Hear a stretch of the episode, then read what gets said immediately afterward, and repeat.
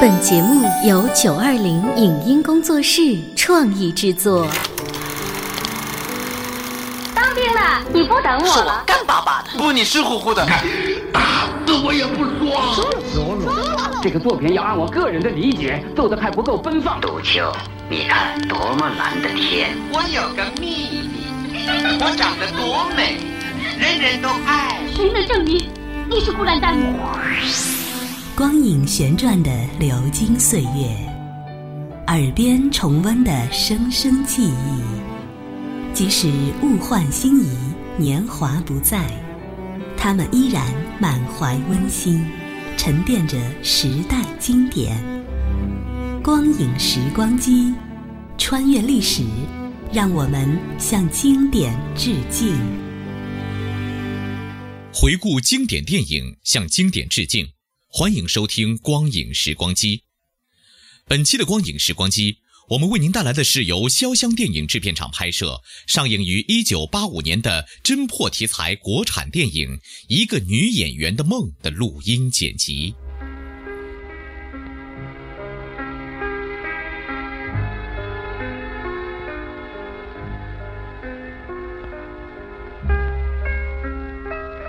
梦是人们生活中的一种现象，人们常常把不合实际、不能实现的事比作梦，因此有人说人生好比一场梦。且不论这一说法正确与否，但对照影片里的女主人叶慧的一生，还是比较贴切的。影片的编导也许是为了追求戏剧性、增强悬念，没有让人从头了解叶慧的梦，而是打梦的结尾说起，从叶慧拍摄电视剧开始。这，就是人们常说的倒叙。好，演员注意了，注意情绪、节奏，预备，开始。我想好了，死可能是最好的解脱。哼你说的对，我自己害了自己。开枪吧，让血洗去我的耻辱。到上帝那儿掺回去。枪声过后，女演员叶慧瘫倒在地，血从她的胸口冒出来。好家伙，假戏真做，在场的人无不惊慌失措。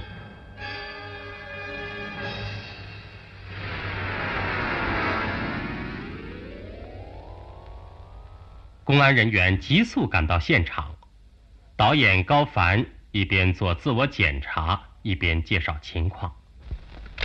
真没想到啊，道具箱里怎么会放进真子弹呢？这种疏忽是不能饶恕的，这都是我一手造成的悲剧。张老，嗯，手枪已经送回去鉴定了。好，老李，哦，这是在场人员名单。哦，这个是你们谈，服装员。哦，好，接着谈吧。嗯，好。闪开！闪开！闪开！高大人，哎，请你介绍一下今天下午发生的情况。好，三老，队长，尸体已经拉回去了，正在解剖。哦，你过来一下。对，呃，我们拍的这部电视连续剧名叫《冬去春来》，写的是抗日战争后期地下党清除内奸、惩罚叛徒的故事。呃，今天下午拍摄的镜头一共有两组。开拍前，我先给演员讲了讲戏。这是第一组镜头。这组镜头的内容是：地下工作者刘琴听信了叛徒的谎言，准备在教堂后门处决杨亮。扮演车夫的演员叫张小波，他负责道具工作。扮演刘琴的演员叫唐连连，哎，你们看。这就是唐连连，车夫把装上子弹的手枪交给了他，准备在杨亮路过这里的时候枪杀他。看，这就是沙小周，他扮演杨亮。本来下边的戏是刘琴枪杀杨亮，可唐连连私自离开了摄影棚，误了场。我当时发了脾气，于是你们就改拍了最后那场惩处叛徒的戏。是这样的，为了不影响拍摄进度，只好跳过有关唐连连的镜头了。唐连连离开摄影棚干什么去了？外边有人找。唉，她是个非常任性的姑娘。子弹和手枪是案件的重要物证，负责道具工作的张小博自然就是公安人员调查的主要对象了。我装进去的呀，就是这种道具子弹，光冒火，它不伤人。可拍戏的时候，不知道谁换上了真子弹。唉，其实啊，这个案子不难破，因为只有五个人动过这支手枪。哪五个？我一个，啊，当然我不是，还有叶慧，也不是他，因为他是被害者。有导演高凡，演员唐连连和沙小周。我认为这是一起情杀案。你有什么根据？我是这么想的，围绕着死者叶慧呀，存在两个复杂的三角关系。哪两个三角关系？沙小周狂热的爱着叶慧，可叶慧呢，年轻貌美。哦，你们等等。张小博拿出几个五光十色的玩具小人儿，开始了他的推理分析。这是叶慧，年轻、漂亮，业务上的尖子，追求她的人呐，多如牛毛，所以和沙小周的关系是若即若离。三个月前，沙小周的哥哥沙志兴从香港回来探亲，同叶慧打得火热。在我看来。他们之间的亲热程度是超过了沙小周，这是第一个三角关系。沙志兴现在在什么地方？前几天他到外地去了，他这次回来呀，听说是接沙小周继承遗产的，因为剧团演出耽误了刑期。哎，我们谈第二个三角，唐莲莲、沙小周，这是叶慧。唐莲莲爱着沙小周，可沙小周呢却爱着叶慧。根据犯罪的心理学。作案的受益者应该列为怀疑的对象。叶慧一死，唐莲莲就可以和沙小舟结婚，还能得到一笔遗产，同去香港享受荣华富贵。唐莲莲作案的可能性最大。唐莲莲是个报复心极强的人呐。由于沙小舟拒绝了他的爱情，他认为自尊心受到了极大的损伤，热烈的爱就变成极大的恨。天下最毒女人心嘛。唐连连中途离开了摄影棚。这就是说，被杀对象发生了变化。哎，对了，奥妙就在这里嘛。唐连连是准备杀死沙小周的，得不到就杀死他呗。后来呀，他又改变了主意。如果让沙小周开枪呢，既消灭了叶慧，又能造成误伤致死的假案嘛。这就是他故意离开摄影棚的阴谋嘛。唐连连的作案可能性最大了。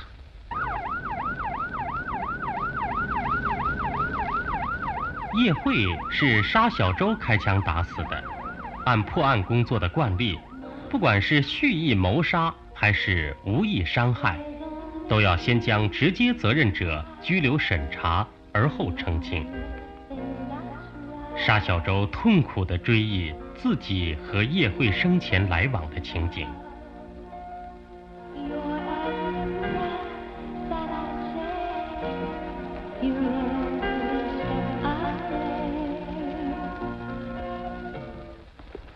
有什么不好？外国都这样，沉浸在音乐里，能忘掉一切烦恼。你不喜欢我这样吗？你还喜欢我去搂着别的女人吗？可以。哼，你是自由的人，我管不着。难道你不喜欢我自由自在的生活吗？嗯。但你都结交的是一些什么样的人？他们图你什么？社会那么复杂。你知道吗？哼，我太知道了。他们不就是想利用我吗？可我也利用他们。叶慧悻悻的走了，唐连莲不知从什么地方冒了出来。你怎么来了？我一直在跟着你啊，等你往外跳，我好拉你。你看他都结交了些什么人，早晚得栽。可是连连，一个人的感情，戏呆子，你呀，真傻。为了及早破案，沙小舟把他和叶慧的恋爱情况写给公安部门。这份材料你们是怎么看的？很动人，搞艺术的嘛。我和他谈过几次，这个沙小舟太重感情了。我年轻的时候也失恋过，可不像他那样。老山，你对案子怎么看？我的思路还没理清楚。不过有两点值得注意：一是爱情的多角关系，二是可能涉及到遗产。你是不是受了张小博的影响？唐队长，刚送来的。哦，唐连连在叶慧死后，既可得到爱情，又能得到遗产。很遗憾，这我还得好好想想。你看，叶慧案件，像不像是莫格街的谋杀案变异模式？五个动过手枪的人，凶手就在其中。也会是受害者，可以排除在外。导演高凡在张小波动过手枪之后，没有再动过手枪。这么说，也可以排除在外了。嗯。不过这种分析。要在张小波提供的情况是绝对真实的前提下才能成立。对，从留在手枪上的指纹印验证，张小波提供的情况是真实的。这是高凡的，这是沙小周的，这是叶慧的，嗯，这是唐连连的，这是张小博的。张小博说他装的是道具子弹，得到证实了吗？两个照明员写了材料，还说亲眼看见了。有一个照明员说是敢拿脑袋担保。哼，这是几封群众来信，有的还提供了一些案情线索。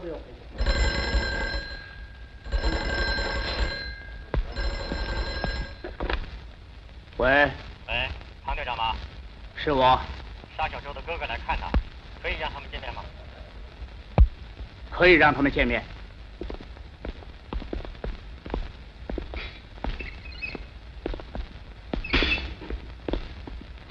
这边，弟弟，弟弟，你受苦了。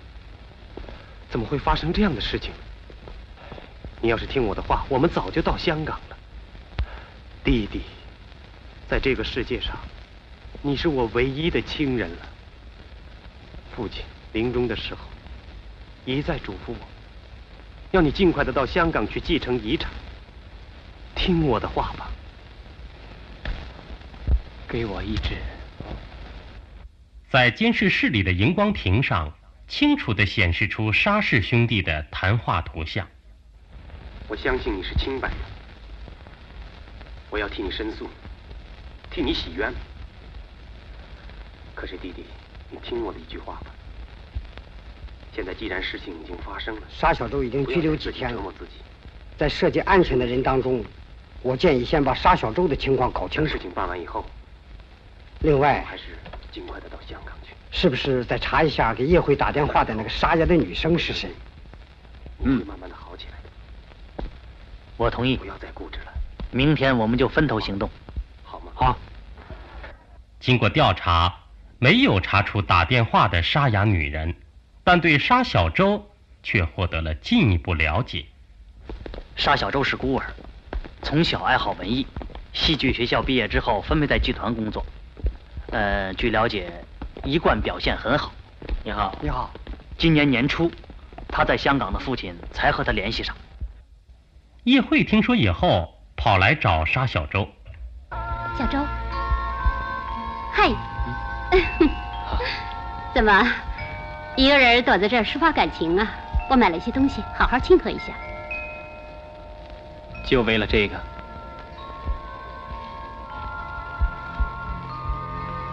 你看，他们很想念你，也非常想见你。我不想见他们。可是你心里非常想他们。是啊，我何尝不想有个父亲，有个家呢？但是我永远也不能忘记，一九五四年，就在我出生的前五个月。他去新加坡继承遗产，抛弃了妈妈、四岁的哥哥。别说了，你这个人应该学会忘记才对。可是有些事情是遗忘不了的。一九六七年，我哥哥只身偷渡香港，可怜的妈妈又加了一桩罪名，当年就被折磨死了。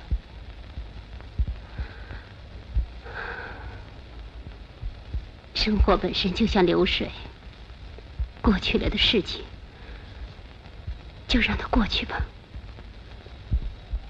哎，你父亲不是让你去香港吗？你可以考虑考虑。香港，我连想都没想过。过了不久，他父亲就去世了。三个月以前，他哥哥回来接他到香港去继承遗产，他决定把自己那份遗产带回来，资助给我们的文化系统。我们也了解了沙小舟和叶辉的关系，在戏校时他们就一直相恋，毕业后又分配在一起工作。这是他们同台演出的剧照。嗯。好，小张，今晚七点开会啊。呃，汤队长，我有个建议，说说看，是不是先把沙小舟放掉？小周，小周，连连呢？来坐。哎，小周，他们打你没有？没有。现在的公安机关怎么会打人呢？哎，得了吧，我最了解他们内幕了。瞧那个公安人员，一脸深沉的样子，皱着眉，绷着脸，斜着眼睛看人，好像我们都是杀人犯。张小博提着水壶给沙小舟送开水来。哎，你来干什么？盯梢？你说什么呀？你。好小子，我听说你在外面散步，我最可疑。没有啊，哼，你可真有狗胆。等哪天把我惹急了，叫醒哥们儿，把你装在麻袋里臭揍一顿，哼，你就老实了。谁造的谣？我是那种人吗？哎呀，大家尽量回忆当时的具体情况，帮助公安机关及早破案嘛。啊，小周，嗯。真是个奇案，这两天我翻来覆去想，也没想出个头绪。哼，靠你在家胡思乱想、瞎推理就能够破案，那还要公安机关干什么？我看呐，你最可疑。我？你搞字画走私，公安局早就给你挂上号。好好休息几天，啊，别着急，一定要注意身体。着急是没有用的，要相信。会搞清楚。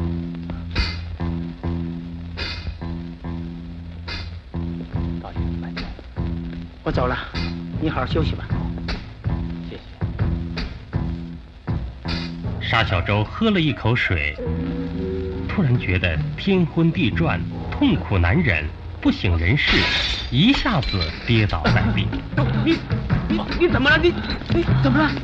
小周，小周，快来！快来呀！快来呀！出事了！大伙急忙把他送往医院抢救。公安人员老詹和大张赶来查看现场。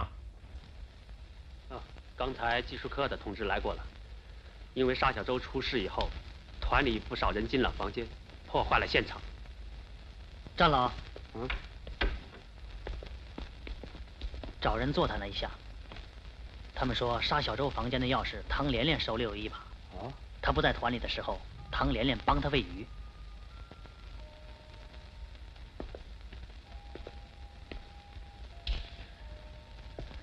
昨天晚上，有人看见唐连连开门进来过。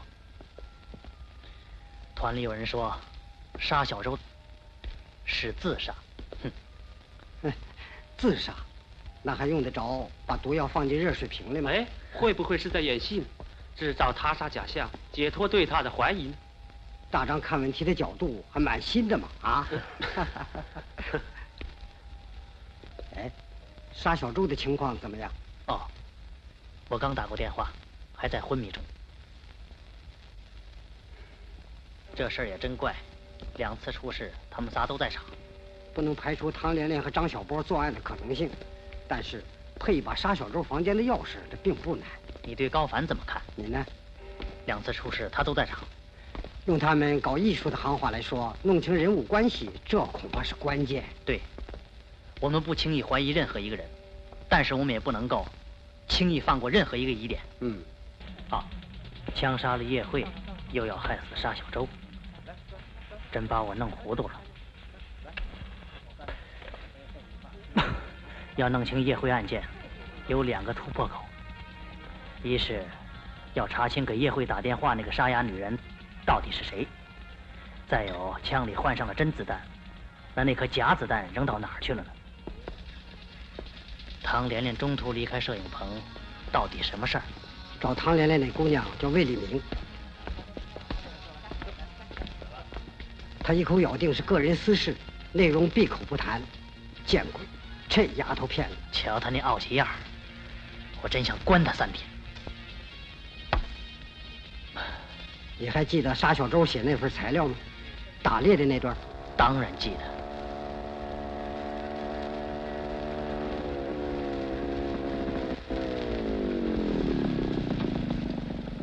哎，连连，为什么在这儿停下？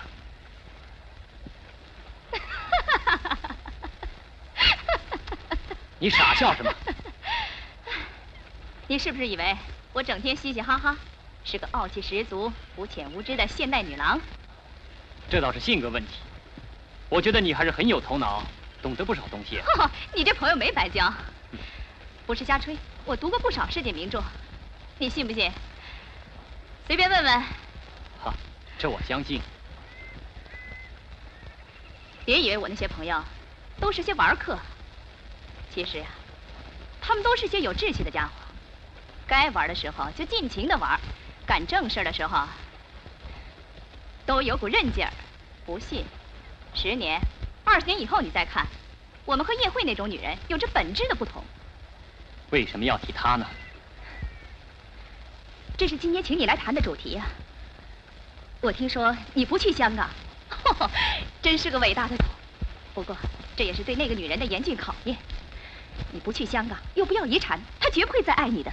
是啊，如果爱情被物质所左右，那就太可悲了。说的好极了，抛弃香港生活，在市侩的眼里简直是不可思议，但你却成了一个闪光的人。我倒没这个意思。随便别人怎么去说吧，我才不在乎。我支持你，所以我也向你宣布一个。伟大的决定，你也有伟大的决定。作为朋友，我一定要帮助你，我不能眼看着你这样下去。你看我怎么样？你什么怎么样？容貌、思想、灵魂，这些没说的，像个好孩子。你，你是不是有点傻？就是装傻。不，我倒是确实不聪明。那你非得让我把那句话说出不可。你今天吞吞吐吐的，怎么了？我爱你。别开玩笑了，连莲。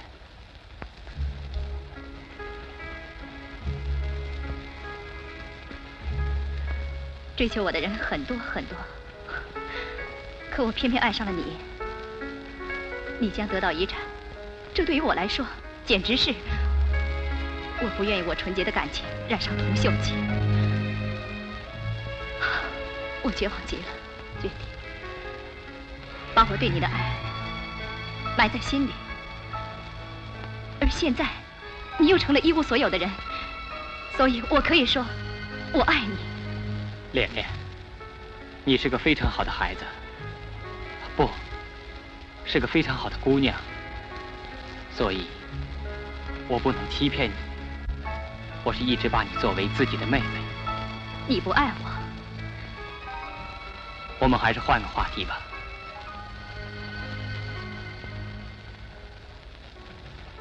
恋恋，有些事情你是没法理解的。你别碰我，我真傻。也许我不该把自己的梦告诉别人。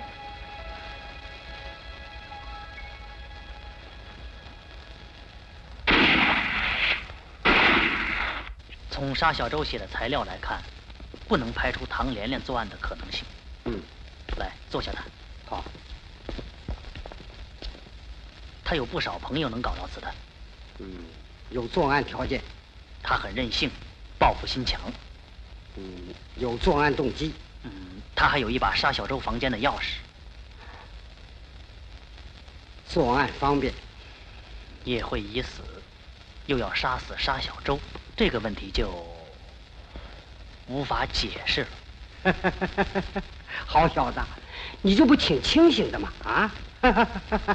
李队长，让我好走。怎么了？你们在这儿有事儿，快走走啊！快走。什么事儿？晚上八点半，张小博化了妆离开了剧院，到哪儿去了？小王在跟着他。他到底要搞什么鬼？啊，李队长，要不要拘留他？密切监视，先不要打草惊蛇。哎。沙小舟已经脱离危险，神智恢复常态。老詹到医院看他。你哥哥来过了。他准备回香港。听团里讲。你和叶慧的关系也出现过几次矛盾，能谈谈吗？在西校，我们是同学。十四号吃药。谢谢。本来他很单纯，从学校分配到团里，一年多没演戏，那是演所谓的样板戏。他为了能演主角，也去给导演、领导去送礼。八年前，一个深冬，白雪皑皑，叶慧和沙小舟边走边争辩着：为了能演戏，去逢迎巴结、请客送礼，连做人的尊严都不要。哎，小慧，你知道吗？团里人不少都在议论。朱毅为了跟别人争跳吴金华，付出了很大的代价。哎，我真不理解，难道一个人为了所谓的成功，愿意去出卖自己的肉体？哼，现在灵魂能值多少钱？难道做人真的不要廉耻、自尊、人格？空话！凭你这样能改变现状吗？我们哪点不如朱毅？难道你愿意被踩在脚下？可我不愿意，不愿意。